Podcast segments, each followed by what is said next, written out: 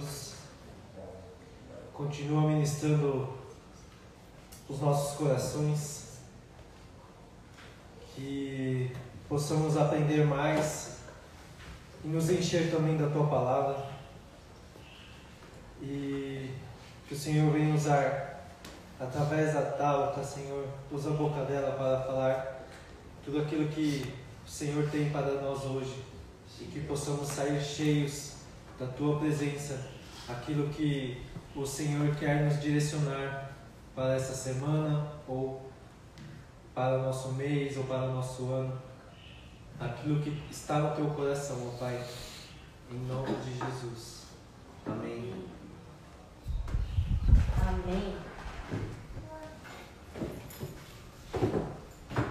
Olha. Tem anjo aqui, hein? Aleluia. Vou tomar todo o cuidado hoje, porque a gente saiu daquele perfil, né, dos três. E ainda estamos aqui sobre as lâmpadas. Eu tenho medo de eu sair quebrando todas essas lâmpadas. Mas Deus vai me dar graça. Vocês olhem aí os meus intercessores para que eu não pise nessas lâmpadas. Aleluia. É, irmãos, para você que está em casa nos assistindo, né? Os irmãos estão em casa nos assistindo.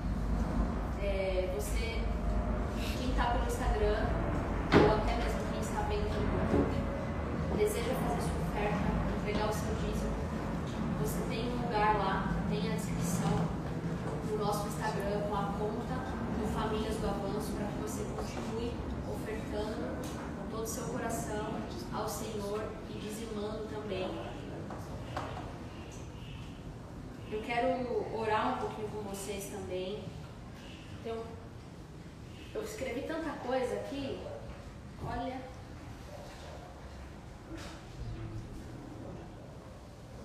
Acredito que o Senhor vai nos dar graça. Para que a gente vá juntos até o fim. Vocês fiquem ligados comigo aí até o fim. André, se você puder, fazer um. Amém, irmãos. Obrigada por abrir hoje, Andrezinho. Mateus, que vieram adorar o Senhor. Eu realmente não falo de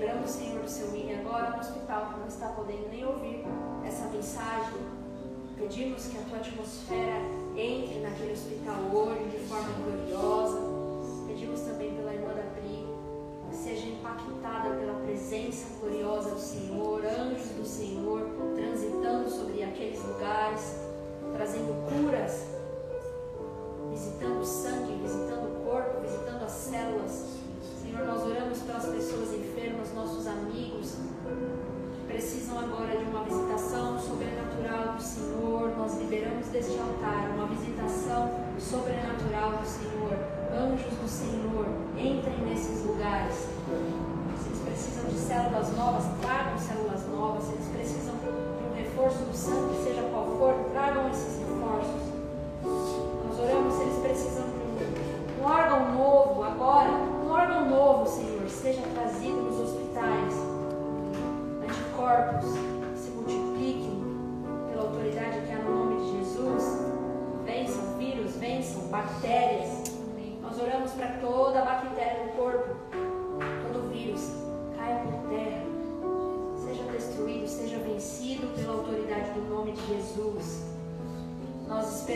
por boas notícias, Senhor, esta semana. Nós pedimos por intervenção sobrenatural também em outras situações que o Senhor sabe. Cada um de nós aqui precisa de uma situação em específico, uma intervenção sobrenatural do Senhor em uma área específica. E nós confiamos num Deus que é poderoso, que é completamente cheio de bênçãos, de riquezas, de recursos, de provisões. De ti emana toda a bondade. Tudo aquilo que nós precisamos está no Senhor. Nós contamos contigo, Senhor. Nós contamos contigo, Senhor, na nossa caminhada sabemos que o Senhor é Emmanuel, Deus conosco. O Senhor está conosco em todos os momentos. Te damos honras nessa manhã, Jesus. Me auxilia, me, me ajuda, Espírito Santo de Deus. Quero falar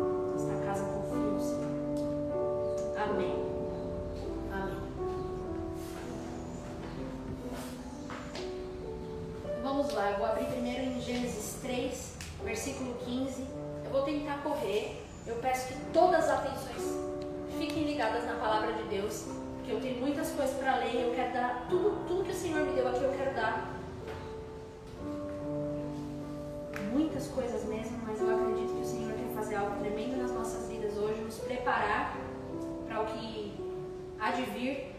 Nós estamos num tempo da história em que muitas coisas estão acontecendo, desenrolando como sempre aconteceu. A história sempre sofreu nuances, a história sempre sofreu altos e baixos. As pessoas da humanidade sempre sofreram uma diver- diversas coisas, sempre, sempre ocorreu isso.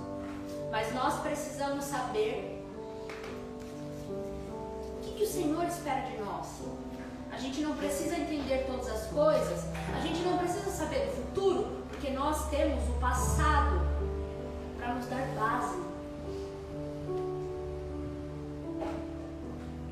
A palavra de Deus hoje para nós, ela vem para nos fortalecer. O Senhor quer fortalecer os seus filhos. Sabe, eu percebo que nós temos muitas pessoas que têm uma mentalidade uma mentalidade fraca, uma mentalidade, eu diria, permeada de muitas coisas que não são as verdades do Senhor, mas elas têm aparência de que são. E essas pessoas, em meio às dificuldades e os sofrimentos da vida, elas se sentem muito perdidas. Porque elas confiaram em muitas coisas do Senhor que eram meia-verdades ou até mesmo mentiras. E elas não foram ensinadas a olhar para a história do povo de Deus. Elas não foram ensinadas a olhar para o Deus das Escrituras. Elas foram ensinadas a olhar para uma série de coisas que não tem nada a ver com Deus e não tem nada a ver com o povo real de Deus. Então elas esperam algo de Deus que Deus não vai dar para elas porque Ele nunca deu a nenhum outro homem. Elas esperam uma postura de Deus e uma resposta de Deus que é inadequada uma resposta que Deus nunca mostrou para o seu povo, para os seus antepassados. Uma resposta que Deus não mostrou nem mesmo ao seu filho, ao seu filho enviado à terra por nós. Então nós temos muitas coisas para esperar no Senhor. O David abriu hoje nessa manhã dizendo: Esperei pacientemente ao Senhor e ele se inclinou para mim. Esperei com confiança no Senhor e ele se inclinou para mim. Sim, nós temos muitas coisas para esperar do Senhor, mas nós não podemos esperar do Senhor aquilo que ele não vai nos dar. E nós não podemos esperar do Senhor coisas que não têm a ver com o Senhor.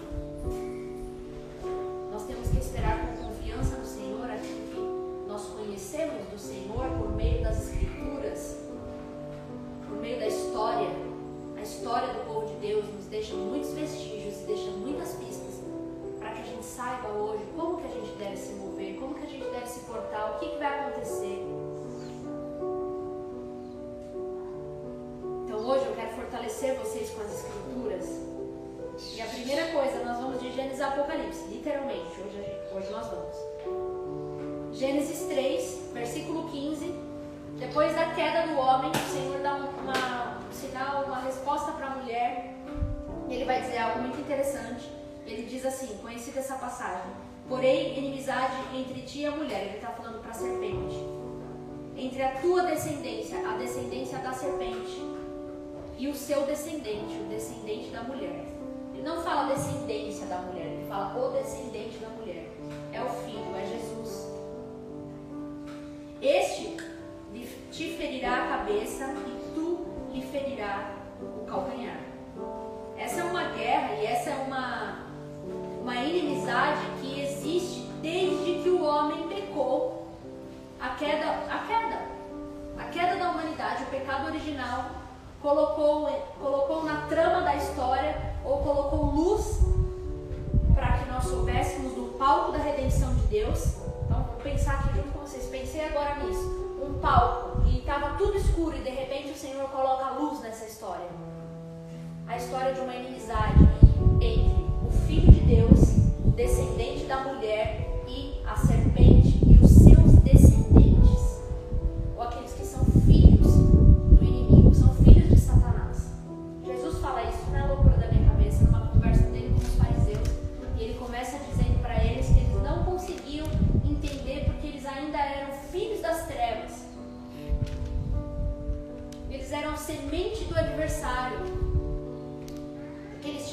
pensamento e o coração voltado para as coisas do adversário do filho, que é a serpente.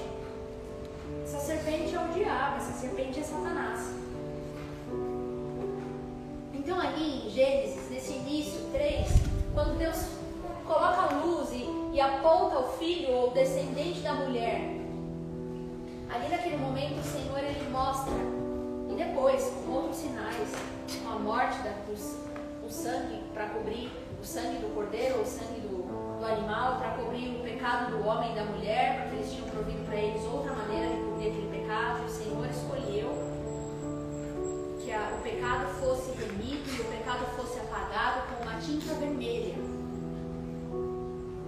O Senhor decidiu apagar o pecado da humanidade com uma tinta vermelha, o sangue. Não existe outra maneira de remir pecado senão o sangue derramado. Por meio de muitos sacrifícios e entregas, como o David leu hoje no Salmos 40, sacrifícios e ofertas eram entregues na presença do Senhor para que o pecado do povo de Deus, o povo do Senhor, a humanidade fosse apagada por meio do sacrifício. Guarde essa palavra na sua vida, irmãos. Nós estamos na nova aliança e não queremos mais ouvir essa palavra. A gente aboliu isso da nossa mente, a gente acha que isso não é algo que nós devemos colocar no nosso coração. Mas Jesus Cristo não tirou o sacrifício da vida cristã. Antes os homens sacrificavam um animal e isso lhes custava. Lhes custava financeiramente, porque o animal era como sustento, não era o, era o dinheiro. Era o que dava o sustento da família, era o animal, era, era o. não só o animal, mas vamos pôr assim, o fruto do animal, sendo a pele, sendo a pele não, a, pelo, sendo o leite, sendo a carne, enfim. Lhes custava. Então o homem entregava o sacrifício, não só isso, ele tinha que ver o sacrifício, ou ele tinha que ele sabia pelo menos que aquele animal seria morto por causa do seu, do seu erro, do seu pecado. E também ofertas que eles desejavam fazer ao Senhor.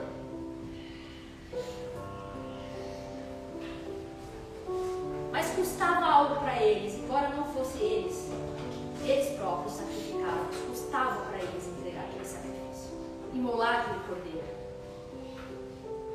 emocionalmente também. Mas hoje o Senhor não tirou de nós o sacrifício, porque Ele diz: Eu não quero nenhum sacrifício além daquele que você pode me oferecer no seu próprio corpo. A palavra, ela constantemente, em Salmos, no Antigo Testamento e no Novo Testamento, Paulo vai dizer também. Entrega de sacrifícios de adoração, sacrifícios das minhas mãos levantadas, os sacrifícios de uma mente renovada, sacrifícios para tomar novas atitudes diante de programações velhas. Custa, irmãos. Sacrifício não foi excluído da nossa vida cristã. Ainda existe uma cruz, um preço a ser pago. Ainda existe mudanças e coisas que eu tenho que entregar a Deus que tem mais a ver comigo mesmo do que com coisas.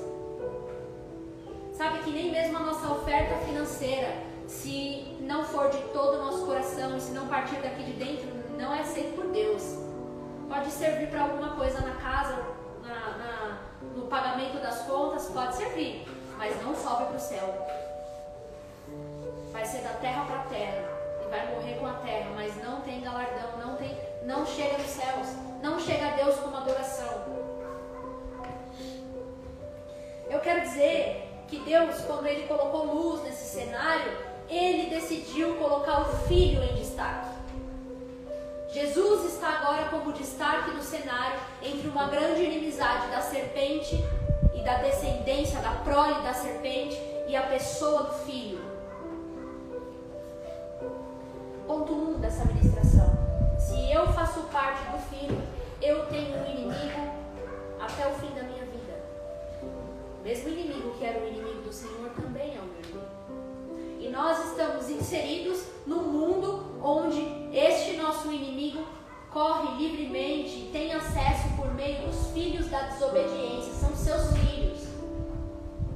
Então, os sistemas, os, a, a política, as coisas deste mundo precisam ser abaladas e vão ser abaladas porque ainda existe uma guerra que está ocorrendo. Existe um cenário de guerra que ainda está ocorrendo entre o descendente de Deus filho.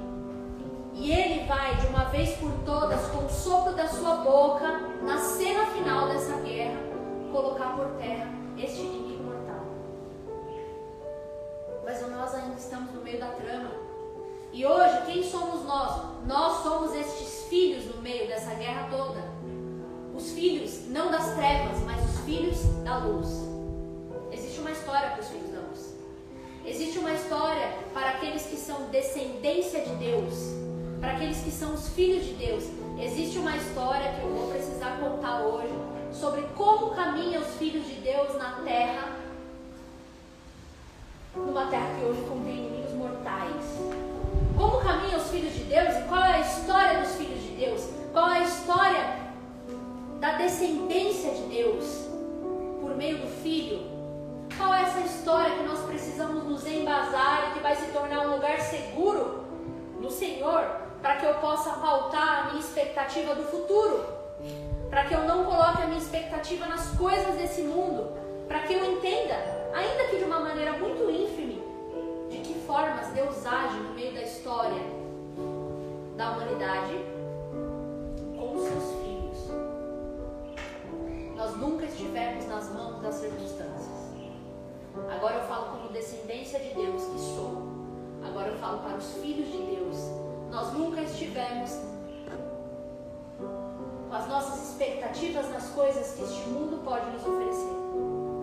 Nós nunca estivemos na mão de governantes, nós nunca estivemos na mão de políticos, nós nunca estivemos na mão das leis da terra. Nós sempre estivemos nas mãos de Deus. Eu quero contar para vocês essa história hoje. Nós vamos juntos caminhando pelas escrituras, tá bom? Então, agora eu abri em Gênesis 3, 1 cenário inicial, colocou uma luz, certo? Descendência de Deus, por causa do descendente, Jesus. Aqueles que são os filhos da promessa, não os filhos da barriga, não os filhos que são gerados pelo sangue. Embora são gerados pelo sangue, o sangue precioso do nosso Senhor. Então é sobre isso que eu quero falar. Agora nós vamos ver o Senhor chamando. O Senhor chama Abraão, nós sabemos. Ele chama Abraão e começa a levar Abraão para um tipo de caminhada diferente. Uma caminhada, um homem ouvindo diretamente o próprio Deus e o próprio Deus direcionando o homem para onde ele ia, como ele fazia, com quem que ele se relacionava ou não. Deus falando diretamente com o homem. Deus chama esse homem pensando que a conexão havia sido quebrada, certo? Em Adão comum, Deus falava com o homem. Deus descia todo dia na viração do dia para ter comunhão com aquele homem, para conversar com ele. Mas a partir do momento que há uma desconexão, há uma quebra, é necessário religar. É necessário novamente alguém fazer essa, essa conexão entre Deus e o homem. Deus toma partido sempre. Nós vamos ver isso na história.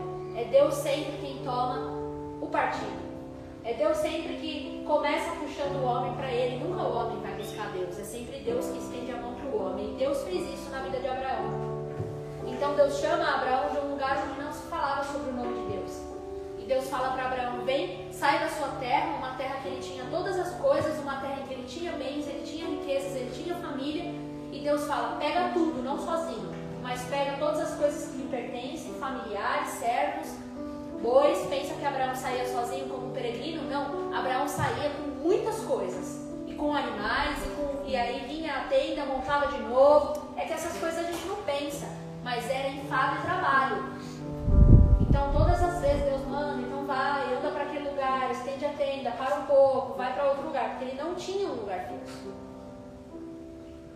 Essa é a trajetória do primeiro homem que eu, que eu quero citar. A trajetória de um homem que ouve Deus e a partir do ouvir Deus, resolve obedecer a Deus, não considerando as coisas desse mundo como algo que ele, que ele deveria se apegar, mas pegando aquilo tudo que lhe pertence e caminhando junto com Deus, trazendo junto com Deus.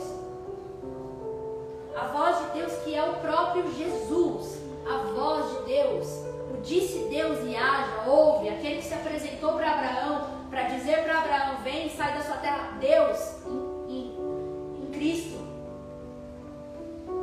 então sai esse homem, faz tudo o que tinha que fazer, Deus faz promessas para ele, Deus fala para ele novamente de uma descendência. Descendência entra de novo agora nessa trama. E Deus vai prometer para Abraão um filho. E Abraão, não entendendo porquê, na época não tinha exame para a gente descobrir quem era estéreo e quem não era, mas estava vendo que o filho não vinha.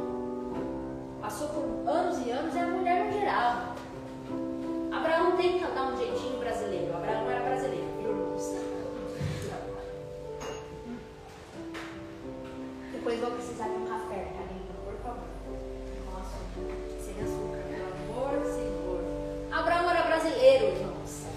E Abraão dá um jeitinho. Abraão pega,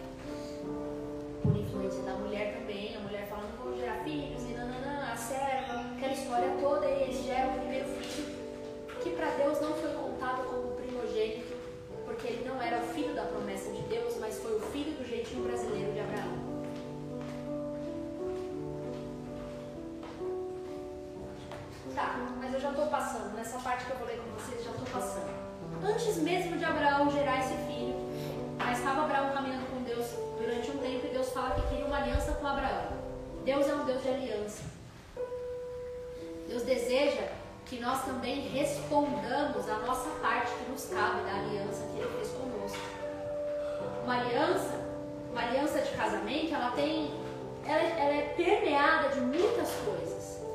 Tem os nossos deveres, tem as nossas promessas, tem a parte que cabe a mim, tem a parte que cabe a Felipe. Eu devo a ele fidelidade, eu devo a ele amor, eu devo a ele honra. E ele deve a mim também.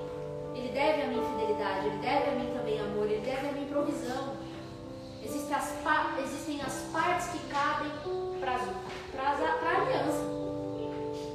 Então eu tenho uma parte que me cabe na aliança, Felipe tem uma parte que cabe na aliança. Aqui nós também temos uma parte que nos cabe na aliança que nós temos com Deus. Mas o homem é sempre falho, irmãos. E o homem sempre falha na parte que ele tem a cumprir da aliança. E se o homem acha que não falha, tem um grande problema aí. Porque João, 1 João vai dizer que aquele que diz que não tem pecado é mentiroso.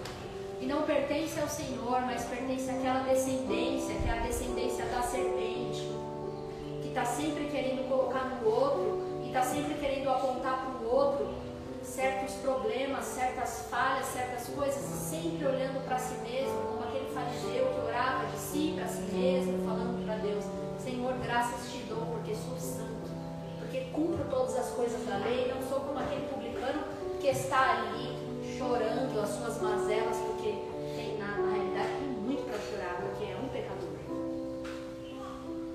A palavra de Deus diz que nós que não reconhecemos que nós temos falhas, nós não temos parte com Ele. Porque aquele que é perfeito já foi levado da terra e hoje ocupa um lugar altíssimo, impossível de ser ocupado, senão por meio do arrependimento. E não tem nenhum outro lugar a não ser o próprio lugar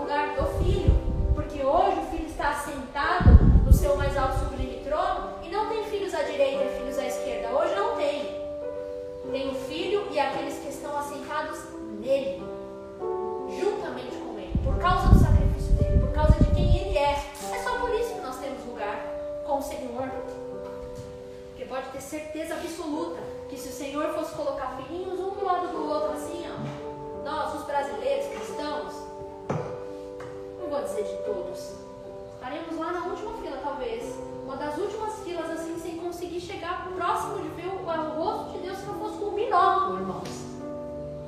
Porque nós não estamos dispostos a passar muitas coisas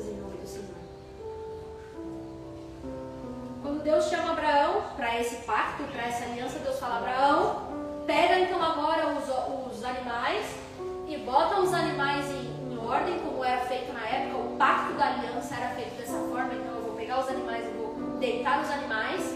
E veja como era feito. Eu parto os animais no meio. Acho que eu já falei isso aqui para vocês. Eu vou partir os animais no, no meio e vou colocar pelo menos três animais partidos ao meio e eu e a parte que estou fazendo pacto, nós vamos juntos passar falando uma, cantando ou dizendo algo um para o outro, passando por entre os animais. Que seja feito comigo conforme foi feito com esses animais, se eu não cumprir a parte que me cabe dessa aliança. Então é um pacto de, é um pacto de vida ou morte. Se eu não cumprir minha parte, você tem direito de tirar minha vida, assim como nós fizemos com esses, com esses animais. Assim também você, se não cumprir sua parte, está entregando a sua vida. Um animal é morto antes, mas ele está prefigurando uma, uma, uma quebra de aliança. Se houver uma quebra de aliança, então faça-se comigo dessa maneira. Então Abraão vai lá e faz a parte dele. E Abraão, então, pelo menos, pega os animais. A parte que coube Abraão foi essa. Pegou os animais, matou. Não parte fácil também. Acho que não deve ser fácil matar um animal. Deus queira que eu nunca precise matar um animal. Coloca o animal lá, fez tudo isso. Só que chega na hora, o momento em que os dois iam passar juntos. Que honra, né, irmãos? Deus ia descer para passar junto com Abraão. E Deus bota um sono profundo. Então, Gênesis 15, do 12 ao 16, eu vou ler nas Escrituras. E pondo-se o sol, um profundo sono caiu sobre Abraão, e eis que grande espanto e grande escuridão saíram sobre ele. Caiu sobre ele. Então disse Abraão,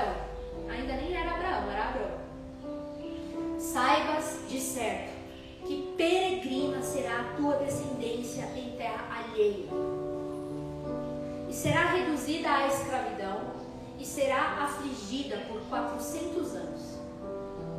Mas também eu julgarei a nação a qual ela tem de servir, e depois sairá com grande riqueza.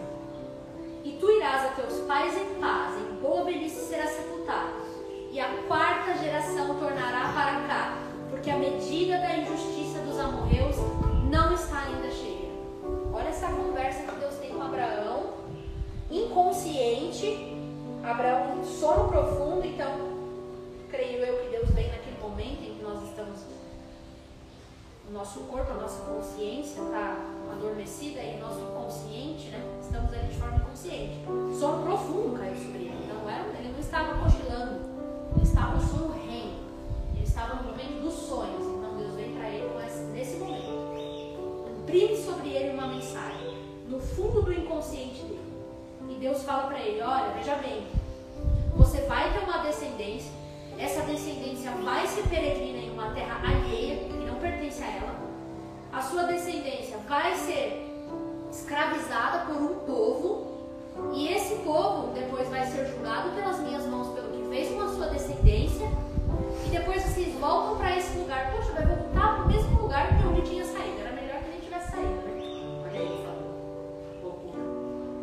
Sai e volta para o mesmo lugar, e a partir desse lugar, então, aí que o Senhor vai julgar um outro povo, porque a medida dos amorreus ainda não havia sido completa. Eu quero pensar com vocês algumas coisas nesse texto, antes da gente prosseguir. Essa é a história do povo de Deus, tá? Estamos falando sobre a história do povo de Deus. Antes de Abraão ter, ter tido seu filho ainda, já em sua velhice, Deus vem e reafirma uma promessa. Até aqui tudo bem, certo? No entanto, ele não para por aí. Deus sabe dos acontecimentos da época, do filho e do filho do filho e dos filhos que virão à frente até a quarta geração. E Deus acha que Abraão precisava saber disso, porque ele era amigo de Deus. Veja a importância dos amigos de Deus. São aqueles aos quais o Senhor conta os seus segredos. Como Daniel, chamado amigo, homem muito amado. Coisas que ele soube que nem se cumpriram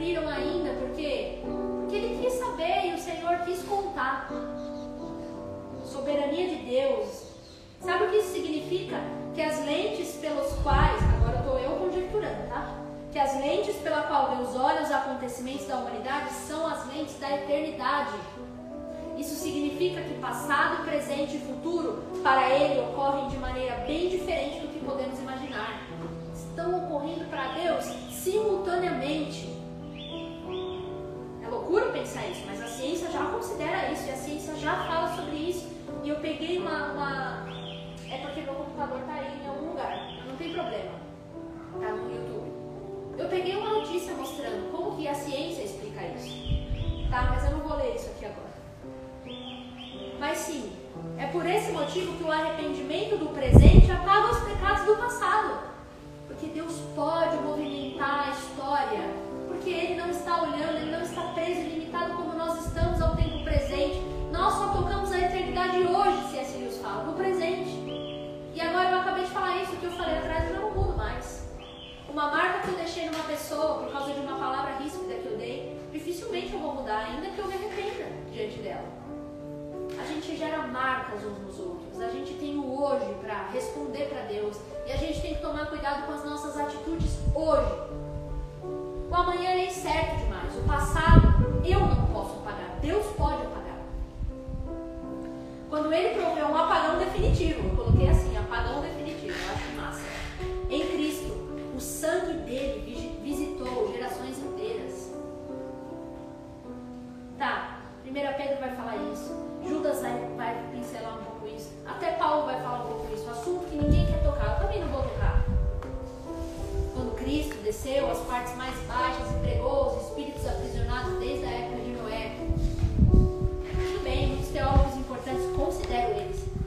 Falam que foi Cristo na pessoa de Noé pregando na época para aqueles que estavam ali. Né? Que na verdade só oito almas foram salvas. Mas a palavra de Deus diz que o sangue de Jesus apagou os pecados da humanidade. E não só a humanidade da época, ele está apagando ainda. Veja, a palavra vai dizer que ele não apenas sabia sobre esses acontecimentos, mas que ele estaria recolhendo juízo e justiça por meio desses acontecimentos. E que cada evento tinha, tinha lá suas medidas. Olha que interessante isso. Tem a medida do tempo em que o povo vai ficar sofrendo os pecados, vai, vai, vai sofrer. Tem a medida que ele vai executar em juízo e justiça em Faraó e a nação, que aqui estava em oculto, mas a nação que havia feito mal para o povo de Israel. E ainda o povo volta para lá para cumprir ainda a medida que o, o povo lá morreu precisava cumprir nas mãos de Deus. Então aqui a palavra do Senhor vai dizer que o Senhor, por meio dos acontecimentos, está recolhendo medidas. Vejamos, a medida da injustiça dos amorreus não está ainda cheia. Então precisa encher mais um pouquinho para transbordar em juízo e justiça de Deus. E dessa maneira Deus forma justa, embora nós não entendamos. Uau! Uma expressão como essa não parece, não aparece apenas aqui, mas percorre em outros passeios pelas escrituras. Esse é um favorito meu. Apocalipse 6, 10 e 11. Aqui é o quinto selo. Quando ele é aberto, a palavra de Deus diz que clamavam com grande voz. Quem? Os mártires até quando, ó verdadeiro santo e dominador, não julgas e vingas o nosso sangue dos que habitam sobre a terra? E foram dados a cada um compridas vestes, e foi-lhes dito que repousassem ainda um pouco de tempo, até que se completasse o número dos seus conservos e seus irmãos, que haviam de ser mortos como eles foram. Então nós temos Gênesis, nós temos outras passagens das Escrituras, mas eu quis pegar essas duas. Gênesis e Apocalipse, o início e o fim, está falando sobre as medidas de um Deus que tem todas as coisas organizadas. Vocês já devem ter estudado, óbvio, todo mundo estudou ciência na escola. Eu estudei pouco, eu estudei, quase não estudei na época da minha escola, mas hoje gosto de pesquisar, sou curiosa. A ciência, se você vê o universo, você vê todas as leis universais, elas são perfeitas as células, a, a, a maneira como o ser vivo mais ínfimo, cheio de sistemas ordenadamente. Esse é Deus que tem as taças nos céus. Algumas pessoas já, já tiveram visões acerca disso. Pode acreditar ou não pode acreditar, não importa, importa o que a Bíblia está dizendo. A Bíblia diz que existem medidas e eu posso conjecturar ou acreditar nos irmãos que tiveram visões de taças cheias no céu, todas limpas, os anjos limpos, e as taças de cada um dos acontecimentos. Deus recolhe as minhas lágrimas numa taça. Acredito que Ele recolhe as suas também. Quando Jesus diz: Senhor, se possível, afasta de mim esse cálice. Era um cálice, o cálice da ira de Deus sendo derramada inteira no filho. Porque quando a medida chegou no ápice, no, na tampa, o filho estava lá para receber. Então, olha, no quinto selo estão os mártires, todos. Os, e agora tem mais, mais nesse mesmo cântico que João via. Outras pessoas estão morrendo em nome do Senhor. Agora existem pessoas morrendo em nome do Senhor no Oriente Médio, na China, na Coreia do Norte, em vários lugares, sendo torturados e não negando a palavra do seu testemunho.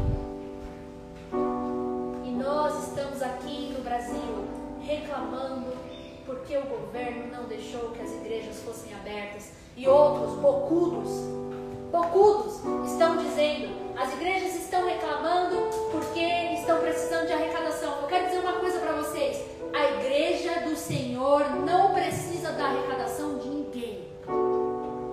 A igreja do Senhor, se não vier arrecadação, ele envia maná do céu para sustentar. Se o homem não der, ah, o Senhor faz que das, das árvores nasçam dinheiro.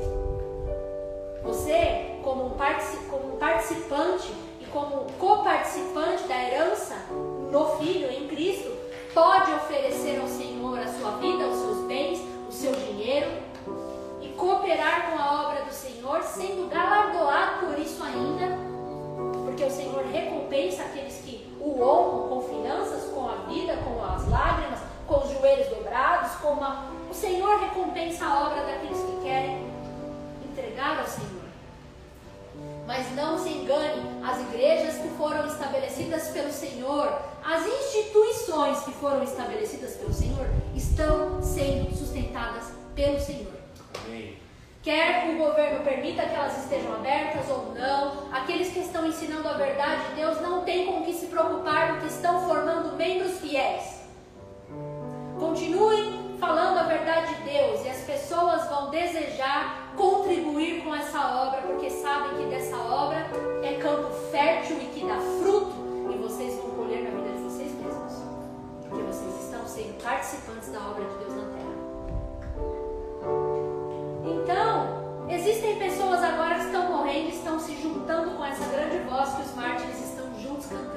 Senhor, até quando o Senhor não vai julgar o nosso sangue, o sangue dos profetas, dos mártires, daqueles que morreram em nome do Senhor?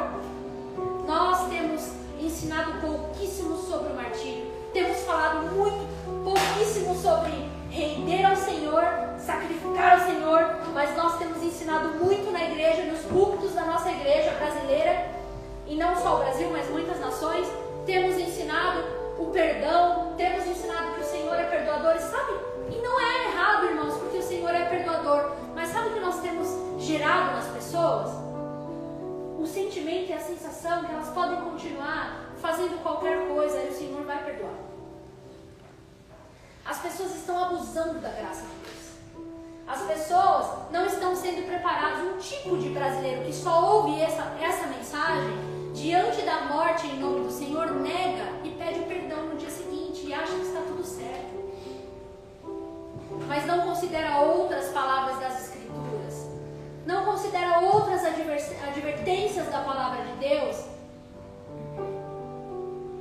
Romanos, Hebreus vai dizer isso. Olha, se vocês estão considerando como nada o sangue do Senhor Jesus Cristo que foi entregue por meio de vocês, e vocês não se arrependerem de seus pecados, já não resta mais graça para vocês, mas grande e terrível expectação de, de fogo. Irmãos, o Filho de Deus foi entregue para que nós também nos juntássemos a Ele numa entrega para Deus. transformação. Eu preciso me abrir para essa transformação. O Senhor toma o partido, mas eu preciso desejar também receber essa mensagem. Eu preciso preparar o campo do meu coração para que a santa semente do Senhor produza fruto ao Senhor. Eu preciso me juntar ao Senhor na prensa para dar fruto, para produzir vinho, para demonstrar ao mundo que é a nova aliança. Agora nós estamos juntamente com o Senhor produzindo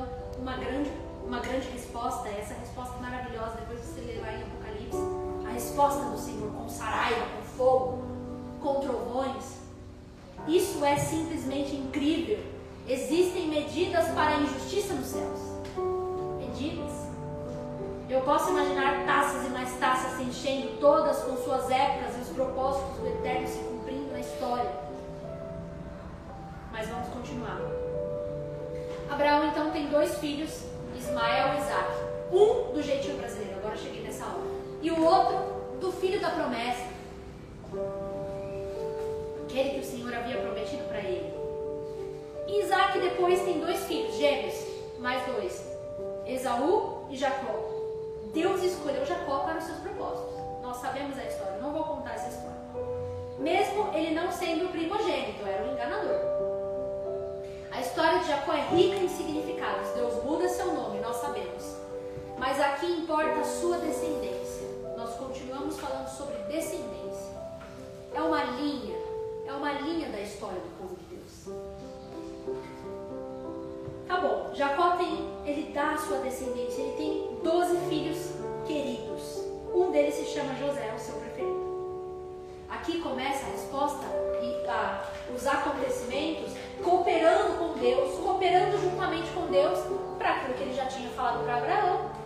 Porque então agora José é levantado entre os irmãos é, como preferido, os irmãos percebem que ele era preferido do seu pai. O que, que os irmãos têm? Algo terrível ocorre nessa história. Ó, a inveja, os ciúmes, o não contentamento produz coisas terríveis. Eu não estar contente com quem eu sou no Senhor vai fazer com que eu fira o meu próximo. Vai fazer com que eu fira os meus irmãos. Porque eu fico carregado de inveja e de ciúmes. Porque a vida do irmão está dando certo. Porque ele encontrou o seu lugar no Senhor. Porque aqueles que encontram o seu lugar no Senhor incomodam as pessoas que ainda estão no processo. Então, eu não estar contente com a minha vida no Senhor pode produzir coisas muito terríveis. Nós precisamos nos livrar destes sentimentos. As redes sociais estão aí produzindo coisas desse tipo nos corações, pois elas fazem esse papel na sua vida. Vamos ver. Você abre o seu, seu Instagram, você abre o seu Face, você abre a sua internet e você fica vendo a vida das pessoas e você fica cheio de ciúmes por aquilo que aquelas pessoas estão vivendo. Arranque o aplicativo do seu celular. Tire o Instagram do seu celular. Se você ainda não está contente com a sua vida no Senhor, e se isso tem sido algo ruim para você, exclua e vá para o Senhor. David fez isso na época da vida dele. Exclua. Exclua o Instagram, exclua o Face. Lide com as pessoas que o Senhor colocou ao seu redor. Vá para dentro do quarto do Senhor e deixe com que Ele fale para você as coisas que agradam a Ele em você não tome partido e não seja esse tipo de pessoa como os irmãos de José, que quiseram apagar José porque ele se sentia bem com seu pai. Existem muitas pessoas que estão vendo a nossa vida espiritual. Muitas coisas estão ocorrendo, mas nós estamos bem com Deus. Nós estamos confiando no Senhor. Nós amamos no Senhor e sabemos a certeza de que somos amados por Ele. Existem muitos irmãos como os irmãos de José por aí querendo apagar a nossa vida, querendo apagar a nossa história, querendo nos tirar, tirar a nossa história, tirar o nosso contentamento de Deus das plataformas. Mas o Senhor está sempre operando por meio dos seus. Grave isso. O Senhor está sempre operando com seus mistérios, com seus desígnios, para respaldar aqueles que estão nele, aqueles que estão entendendo que é a aqueles que não estão considerando fácil, aqueles que estão sofrendo sim, aqueles que estão derramando lágrimas, suor, que estão em batalhas espirituais, que estão muitas vezes passando por privações, mas que estão entendendo como vale ser filho preferido do Senhor. Ninguém precisa falar para você que você é um filho preferido do Senhor. Você precisa sentir-se como um filho preferido do Senhor não se crescendo a despeito de outros, mas entendendo o olhar do Senhor só para você e parando de olhar para o olhar do Senhor para a vida do outro. Sabe por que nós achamos que Deus tem filhos preferidos? Porque nós ficamos olhando para o que Deus faz na vida do outro não consideramos os feitos do Senhor na nossa própria vida. Senhor tem dado para você dia após dia coisas extraordinárias. O Senhor tem livrado você, o Senhor tem livrado você da boca de inimigos que você não pode ver desejos de demônios, dos desejos de homens mal intencionados para com a sua vida. O Senhor tem feito isso no invisível, sem que você possa ver para glorificá-lo, mas nós temos as Sagradas Escrituras vamos dizer que acontecimentos como esse ocorreram durante toda a história dos patriarcas, na história, dos, na história do povo de Deus, inevitavelmente vai acontecer conosco também. Nós precisamos tirar os olhos da história dos outros e voltar nossos olhos para a nossa própria história, porque só você sabe, olhando para dentro de você, quantas foram as coisas que você já deixou para trás para seguir ao Senhor. Ninguém tem que saber isso sobre você. Embora sua caminhada tenha que ser expressão viva disso,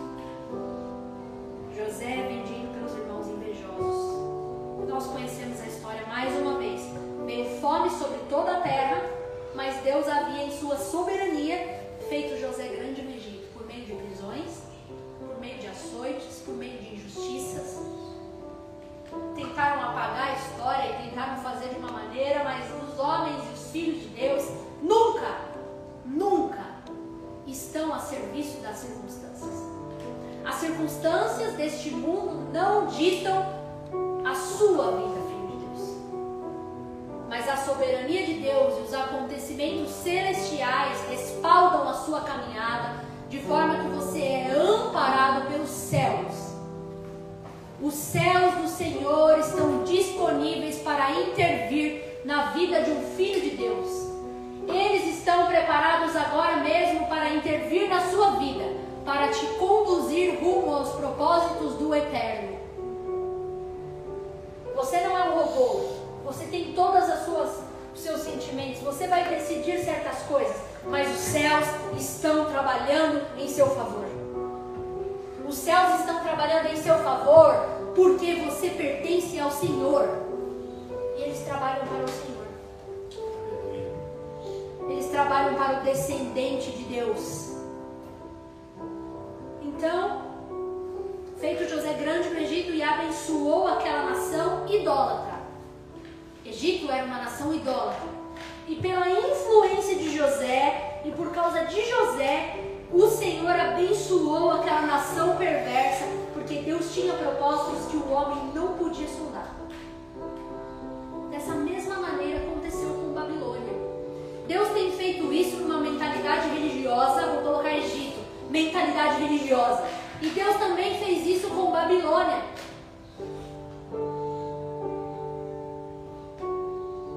Homens no meio de Egito e Babilônia foram influência e não foram influenciados. Muitas vezes Deus não precisa tirar você do meio da confusão, não precisa tirar você do meio da idolatria, da, da religião. Idolatria, Deus vai tirar. Perdão, da religião. Mas você pode ser dentro deste lugar um instrumento de Deus, influenciador e não influência. Os verdadeiros filhos de Deus não estão sendo influenciados por sistemas, por política, por homens e mulheres, por multidões, por massas, porque eles têm uma massa celestial para ser, ser influência para eles. Eles são atraídos pelo caminhar do Pai, do Filho e do Espírito na história. Eles são atraídos para uma história que não tem a ver nem com eles mesmos, mas tem a ver com Deus. Eles não são influenciados, eles são influenciadores. Esse foi José. Agora acaba uma pergunta até aqui. Apenas com essas reflexões, te parece que o homem de Deus José ficou mesmo nas mãos do acaso? Parece, irmãos? Ele estava nas mãos de Deus, assim como Jesus esteve nas mãos de Deus. Quando Pilatos disse para ele: Tu te negas a responder-me? Não sabes que eu tenho autoridade para te libertar e o poder para te crucificar? Ao que Jesus lhe afirmou: Não terás qualquer poder sobre mim se não te fores dado de cima. Será que essa resposta de Jesus pode estar na sua boca hoje? Será que eu e você podemos responder ao sistema deste mundo e aos governantes? Nenhuma autoridade lhes foi dada perante nós que do alto não lhe tenha sido entregue. Eu posso dizer isso com toda certeza para o nosso presidente, para o nosso governador João Dória. Nenhuma autoridade lhe foi entregue sobre a igreja. Eu posso dizer isso hoje para Gilmar Mendes. Eu posso dizer isso hoje para os ministros do STF. Nenhuma autoridade foi dada a ti sobre a igreja brasileira que do alto não tenha sido entregue por Deus. Então, se estamos fechados, soberania de Deus. Se abrirmos amanhã novamente, soberania de Deus, porque a igreja do Senhor não está na mão de homens. Nunca esteve nem nunca estará. E então toda a família de José, olha só que lindo isso, retorna para o Egito e de lá se cumpre a palavra de Deus a Abraão. A família de José e todo o povo hebreu é grandemente abençoado por causa de José. O injustiçado, aquele que tinha sido vendido pelos irmãos, invejosos. Essa é a resposta do filho de Deus. Veja quando aqueles filhos voltam e, e o pai também, e toda aquela linda história, aquele encontro, é lindo de, de ler, é maravilhoso a soberania de Deus nesses acontecimentos. Aqueles homens, eles eles não tinham nem palavras para agradecer ou para dizer nós estamos arrependidos. Eles sabiam que eles deveriam sofrer. Estavam lutando pela sua vida. E de repente eles encontram José, aqueles que eles tinham vendido, aquele que eles tinham entregue e pensado em matar. Sendo agora aquele que vai restaurar a dignidade daquela família. Sendo agora aquele que esteve disposto a abraçar todo o sofrimento, mas para ser uma resposta de Deus para aquela família injusta. Esse é pensamento de pessoa que tem um coração em Deus. Esse é o coração do filho, o coração do homem. Não tem desejo de retribuir, não, como os outros merecem, mas tem desejo de retribuir injustiça, perdão dos pecados. Sabe o que é justiça de Deus? Vou falar mil vezes, em várias pregações. Justiça de Deus é remissão dos pecados, está escrito em Romanos. Porque se Deus fosse nos retribuir conforme os nossos atos, ninguém teria parte com Deus. Ninguém, nem um ser vivo, não teria parte com Deus. Só o Filho. Então, essa história fala de perdão. Essa história fala de remissão concedidos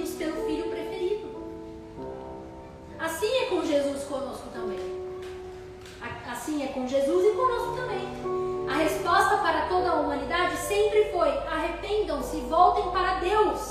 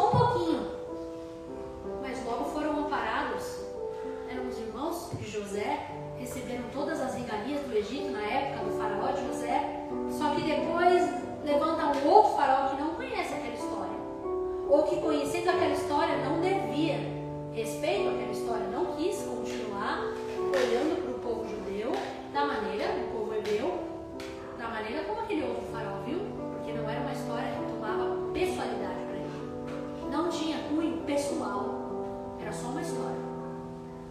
Quando nós não tornamos a história do Senhor pessoalmente a nossa história, nós também vamos agir como faraó. E nós não vamos tomar responsabilidade, não vamos receber como herança do Senhor a nossa própria herança. E nós não vamos considerar a história ou os feitos do Senhor como algo digno da nossa atenção ou da nossa devoção. Porque nós não tornamos a história do Senhor a nossa própria história. Aquilo não é pessoal para mim.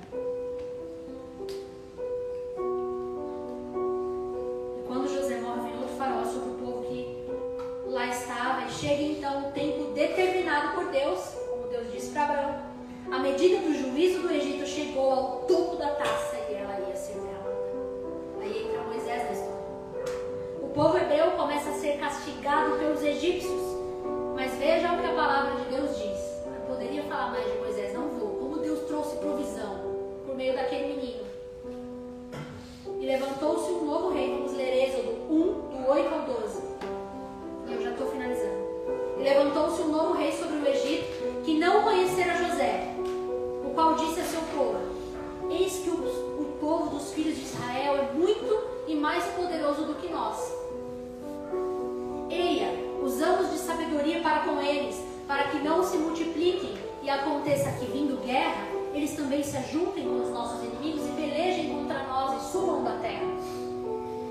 E puseram sobre eles maiores tributos, para os afligirem com suas cargas, porque edificaram a Faraó cidades armazéns, Pitom e Ramessés. Mas olha só essa frase que a gente tem que ficar.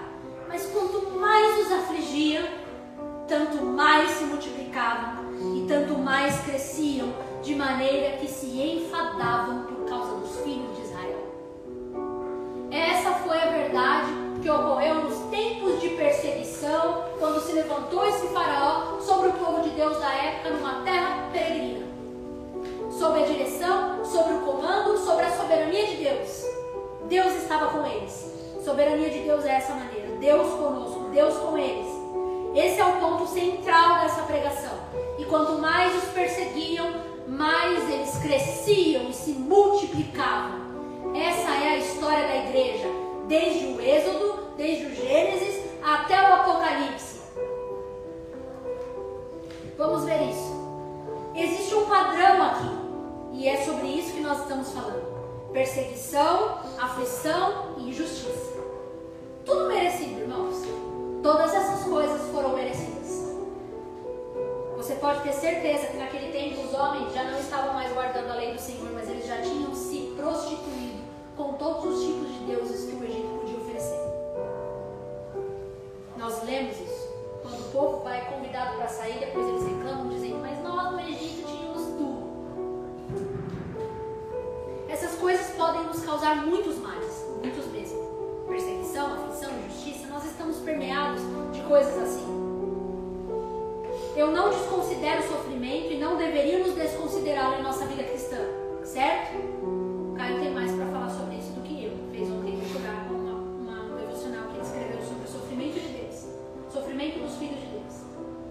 Temos ouvido muitas mensagens que levam o nosso coração a lugares que não estão sendo construídos por Deus, pois são lugares de fuga emocional e intelectual.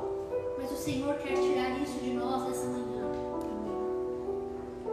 O nosso emocional e o nosso intelecto precisam estar dispostos a enfrentar as situações com os olhos no Senhor. Eu não estou falando do corpo Eu estou falando do nosso intelecto e do nosso coração. A palavra de Deus diz que o nosso coração é um alvo para Ele. O nosso coração é que vai emanar vida. Ou o nosso coração é que vai produzir todo tipo de coisas ruins. O Senhor quer uma resposta. Antes dessa resposta ser uma, uma resposta com o meu corpo, o Senhor deseja uma resposta do meu coração. E não é uma resposta de uma parte do meu coração, mas é uma resposta que envolve todo o meu coração. E enquanto o meu coração estiver fechando portinhas para Deus e me estiver fugindo da justiça de Deus em algumas lacunas no meu coração, eu ainda não vou ver a justiça de Deus em mim plena. Eu preciso abrir todo o meu coração para a justiça do Senhor. Todo. Vamos ver, eu preciso fazer isso olhando fitamente para o Senhor, autor e consumador.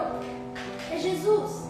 Olhando para Ele, eu encontro um amparo para todos os sofrimentos que eu tenho. Olhando para Jesus, eu encontro um amparo para todos os meus dias maus. Porque Ele foi tentado em todas as coisas e Ele sofreu para que eu e você pudéssemos nos, nos amparar com os sofrimentos do Senhor. Isso não significa que Ele vai ver como a pinça arrancada porque eu estou vivendo no meu coração e eu vou amanhecer no dia seguinte dizendo: Ó, oh, não tenho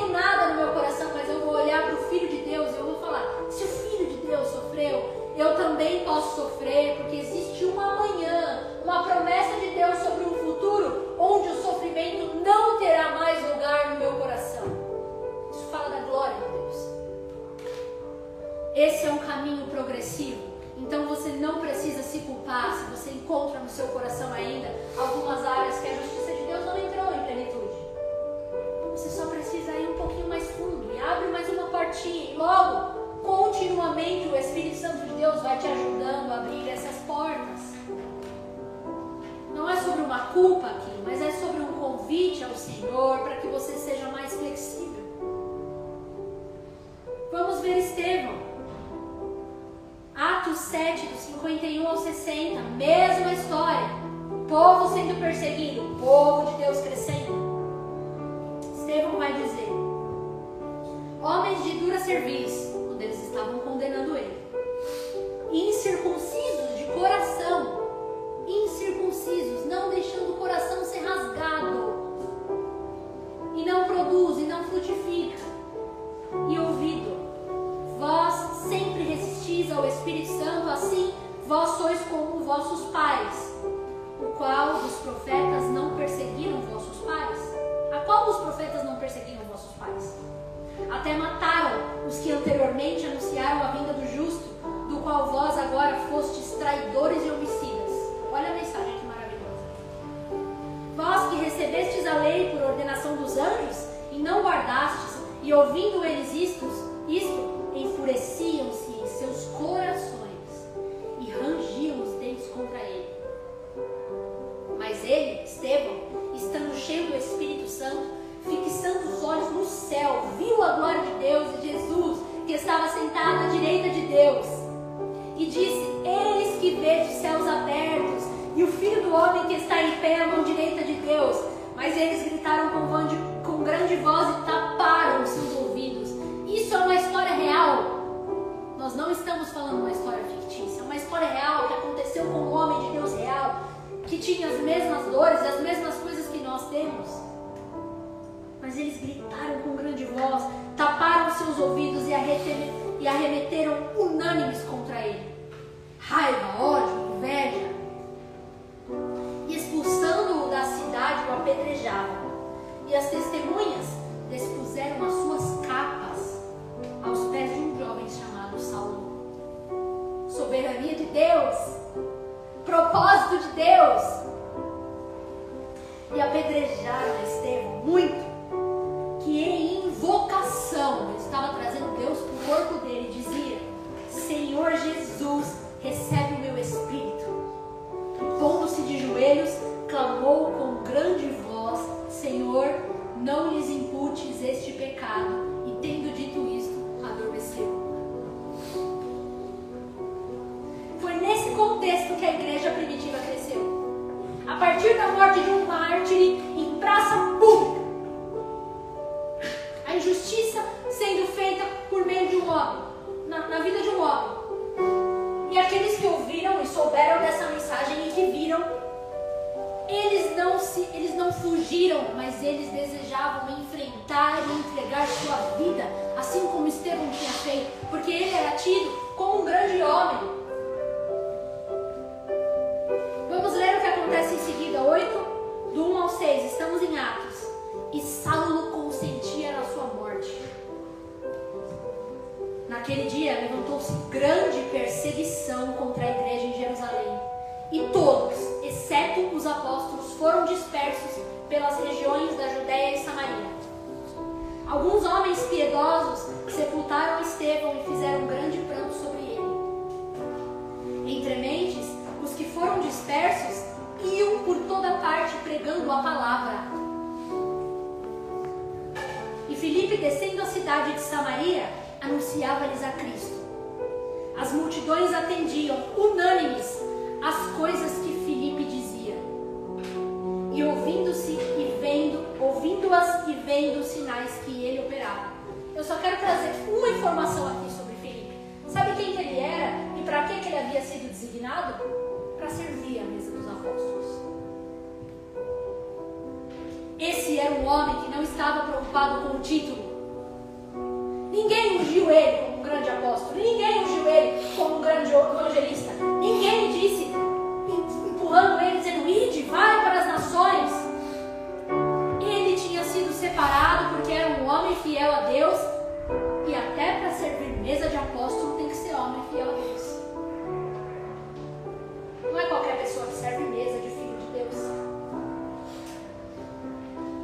Um diácono, servidor de mesa, lava pés, um diabo, indo pelo mundo, sendo dispersado, mas operando com grandes sinais e maravilhas.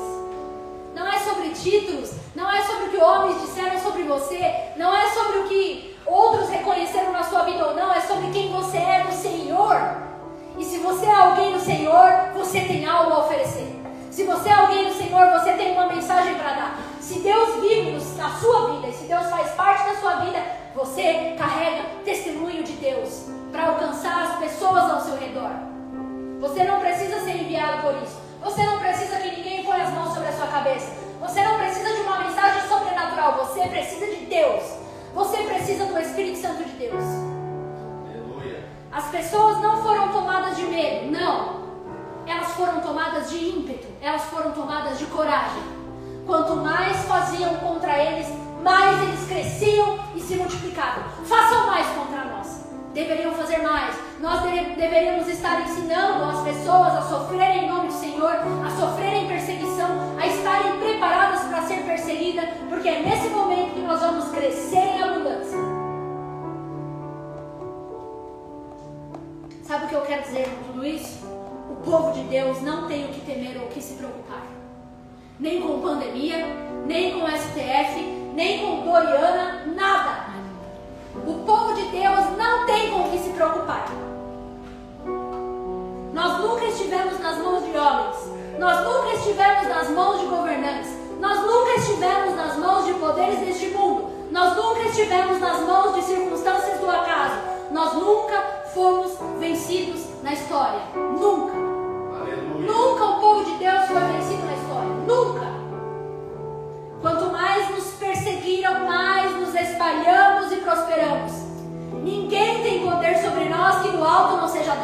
Precisamos estar preparados para dar suco em meio à prensa. Precisamos aprender que temos um Deus que é soberano e altíssimo, mas se reclina do seu trono para nos, para nos favorecer e envia do seu Espírito para gemer conosco em meio aos nossos sofrimentos. Fechem as portas da igreja e invadiremos a internet. De comunicação e estaremos nas ruas. Fechem as ruas para nós e entraremos nas casas. Ninguém pode correr do povo de Deus. A boa notícia do Evangelho é anunciada por pés formosos, mas conta com asas de anjos. Aleluia. Nós não estamos agindo no natural, nós estamos contando com o sobrenatural. São infinitas as nossas possibilidades. Nós não dependemos de regalias e favores, não, nem de vereadores, nem de deputados, não, nós não dependemos de nada disso. Para nos mantermos de pé, Deus é quem está conosco. Somos o povo que não deve temor a ninguém e ao mesmo tempo os mais temidos da terra. Nós somos um povo de boa fama. Nós somos um povo de renome. Somos um povo verdadeiro e disposto. Somos a luz deste mundo e o sal desta. Esse é quem você é, cristão no Senhor. Esse é quem você é, homem e mulher de Deus. Você é luz desse mundo. Você é sal dessa terra. Muitas pessoas estão falando sobre uma noiva rasgada. Estão falando sobre um povo sofrido. Nós somos o povo de Deus. Nós temos uma boa fama. Somos a luz desse mundo, sal da terra. Alguns podem não gostar quando a luz se acende, mas nesse exato momento, Deus está colocando mais lenha na fogueira. E os povos ao redor vão enxergar o brilho das nossas vidas queimando para a glória de Deus. Naquele grande dia, nós nos dobraremos e cobriremos a nossa face diante daquele que é justo. E diremos: certamente o Senhor nada fez sem propósito. Sejam as pandemias, sejam as situações desse mundo, nada o Senhor está fazendo. O Senhor sabia exatamente como executar sua, juízo, sua justiça, o seu juízo com perfeição. Senhor, nós queremos te glorificar. Nós queremos te exaltar, nós queremos receber em nós capacitação para cumprir a nossa missão. Nós pedimos que do alto nos seja concedido poder para testemunhar em teu favor, com muitos prodígios, milagres e maravilhas, desde o menor ao maior dos teus servos, dos teus filhos, do povo do Senhor, que não está a serviço ou às influências deste mundo, mas estão sendo soprados pelo Senhor nos lugares onde o Senhor quer, da maneira como o Senhor quer, para o serviço que o Senhor designou. Nós que somos os teus vasos cheios da tua glória, nos enche mais. Enche mais de amor por teu nome, de compromisso com a tua verdade, para que nós possamos mostrar ao mundo caído que nós temos uma resposta e a, e a resposta está na vida do teu filho. Nós queremos honrar o teu filho, nós queremos honrar mais. Nós queremos dar mais para ti, Senhor. Ainda que por meio de muitos sofrimentos e por meio de perseguições, a dar a ti mais e mais, porque o Senhor é digno de receber. Ensina-nos a operar com prodígios, de, prodígios e maravilhas em teu nome, de forma que nós possamos arrebatar uma multidão de corações para ti. De pessoas que estão hoje nas trevas, mas que vão ser transportadas para o reino da sua luz, num ímpeto, de um momento para o outro. Acerta os corações por intermédio da nossa mensagem e que nós sejamos as flechas. A tua palavra diz que os filhos são as flechas nas mãos de um guerreiro. Nós somos os filhos nas tuas mãos, Senhor. Envia-nos. Envia-nos a uma multidão de corações. Acerta, Senhor, multidões.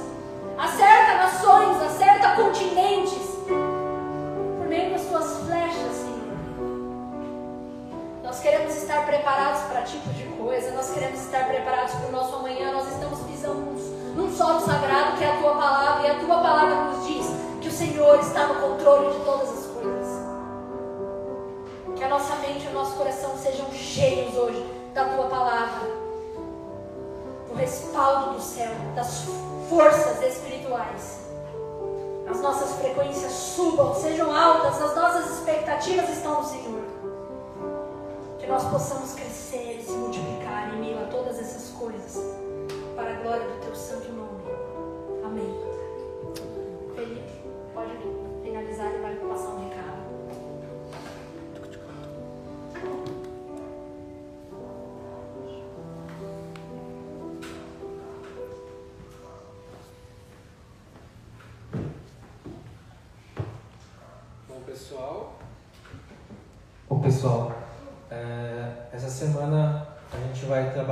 sobre a igreja é, perseguida e a história da igreja. Então nós vamos chamar convidados e fiquem ligados nas nossas redes que nós vamos divulgar mais por lá, tá bom? É, tem mais alguma coisa? Então é isso. Quarta-feira é, a gente vai ver. É, então é isso, galera. Vamos finalizar. Pai, nós te agradecemos pela tua bondade e pela tua misericórdia sobre as nossas vidas. Que o Senhor venha nos capacitar, nos ensinar e estar transformando cada vez mais os nossos corações a estar disponível para ti, Senhor, fazendo a tua vontade, fazendo o teu querer. Que nós não venhamos a ser influenciados pelas circunstâncias do mundo, mas que possamos estar sendo influenciados por Ti, Senhor, e transformando o mundo. E guarda a nossa semana, abençoe, Senhor, a saúde das nossas famílias, as, as, as nossas casas e aqueles que estão enfermos, Senhor. Que o Senhor venha com cura, Senhor, e traga, Senhor, a transformação daquilo que o Senhor quer fazer. Abençoe a semana de cada um. Em nome de Jesus. Que a graça e o poder de Jesus Cristo e a comunhão do Espírito Santo estejam com todos vós desde agora e para sempre. Amém. Amém. Deus abençoe. Boa semana.